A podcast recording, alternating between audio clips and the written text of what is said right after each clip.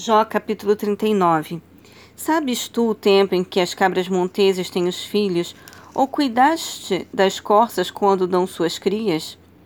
Podes contar os meses que cumprem, ou sabes a hora do seu parto? Elas se agacham, dão à luz os seus filhotes e suas dores se vão.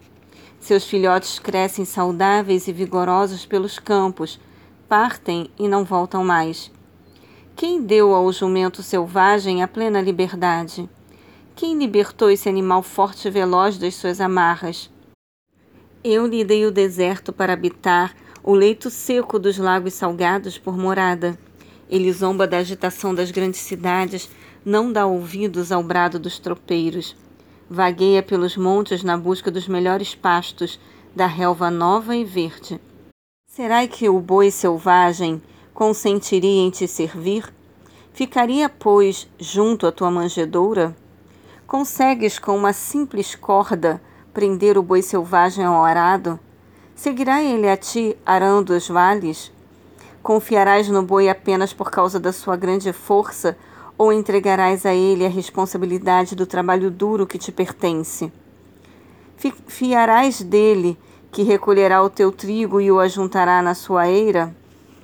A avestruz bate as robustas asas alegremente, mas como explicar o lindo adorno da plumagem da cegonha? Ela abandona os ovos no chão e simplesmente deixa que a areia os aqueça devidamente. Des despreocupada que uma pisada poderá esmagá-los, que algum animal selvagem poderá danificá-los.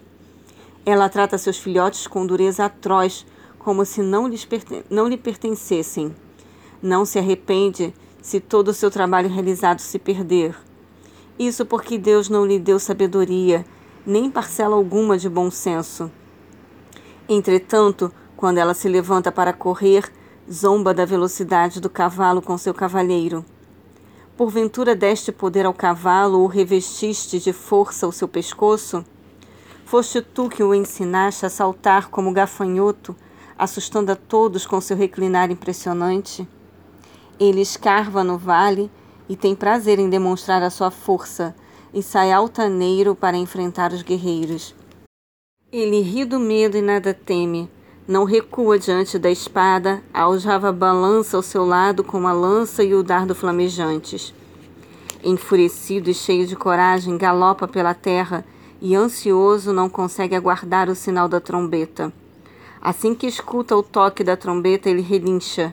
Ouve-se então, eia! De longe sente cheiro de guerra. Percebe os gritos dos campeões e o alvoroço das tropas. É por causa da tua inteligência que o falcão e os demais gaviões alçam voo e estende as asas rumo ao sul? É por tua ordem que a águia se eleva e nas grandes alturas constrói o seu ninho? Mora nos penhascos, ali tem a sua pousada, e no topo das escarpas rochosas faz a sua fortaleza. Dali parte em busca de alimento, de longe seus olhos avistam e seguem sua presa. Seus filhotes se alimentam de sangue, e onde há mortos, ali ela se apresenta.